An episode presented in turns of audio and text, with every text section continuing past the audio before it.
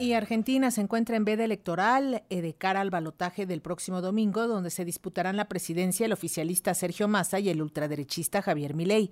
El voto de los indecisos definirá la contienda. Para analizar este panorama electoral, ya tenemos en la línea telefónica a Facundo Aguirre, periodista colaborador de la Izquierda Diario de Argentina e investigador del movimiento obrero y revolucionario Argentina de Argentina en la década de los 70. Facundo, buenas tardes, bienvenido.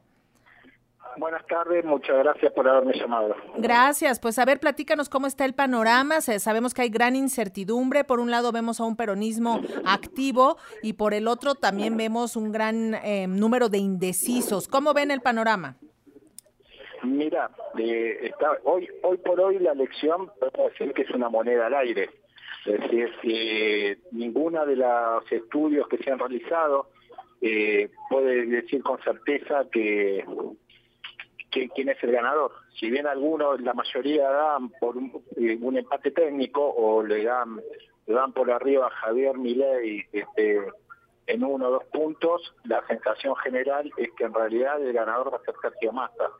Este, porque el final de la campaña de Javier Milei, el problema que ha tenido Javier Milei es que al aliarse con la principal fuerza lo que era anteriormente la principal fuerza de oposición, que con un sector de Juntos por el Cambio, encabezado por el expresidente Mauricio Macri, ha dibujado su, su, su performance, su, su perfil electoral. Mientras que el peronismo, como decís vos, ha salido activamente a hacer campaña este, y, ha, llevado adelante una campaña polarizando a la sociedad frente al peligro que significa eh, la victoria de un sector de ultraderecha que tiene como candidata a vicepresidente a Victoria Villarroel, que es una negacionista del genocidio ocurrido en la Argentina entre 1976 y 1983. Y hacen campaña activa eh, por, el indulto a los genocidas que en este país fueron juzgados producto de la movilización popular. Eh, y además hacen campaña activa por, un, por un plan económico que liquidaría todos los derechos esenciales de los trabajadores argentinos. Facundo, este, Sí, eh, mi ley ha acusado sin argumentos que ya se está orquestando un fraude electoral. Eh, platícanos, ¿es posible esto? ¿Está blindado el sistema electoral en Argentina? Mira, en la Argentina no creo que haya fraude electoral. Puede haber trampas.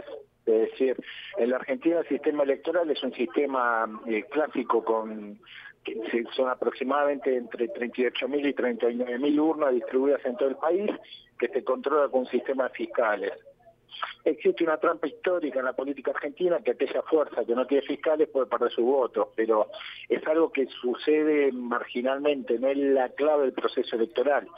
Yo la lectura que hago es que Javier Milei está abriendo el paraguas porque ellos opinan, ya está opinando que no ganan. Entonces, al igual que hizo eh, Bolsonaro en Brasil frente a Lula o hizo Donald Trump en la elección frente a Biden, le están preparando para un final ajustado que sea adverso y para legitimar la elección.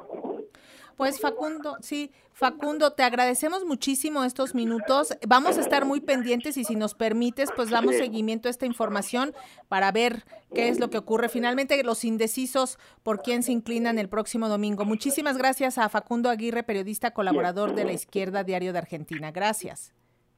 Te agradezco. Hasta luego.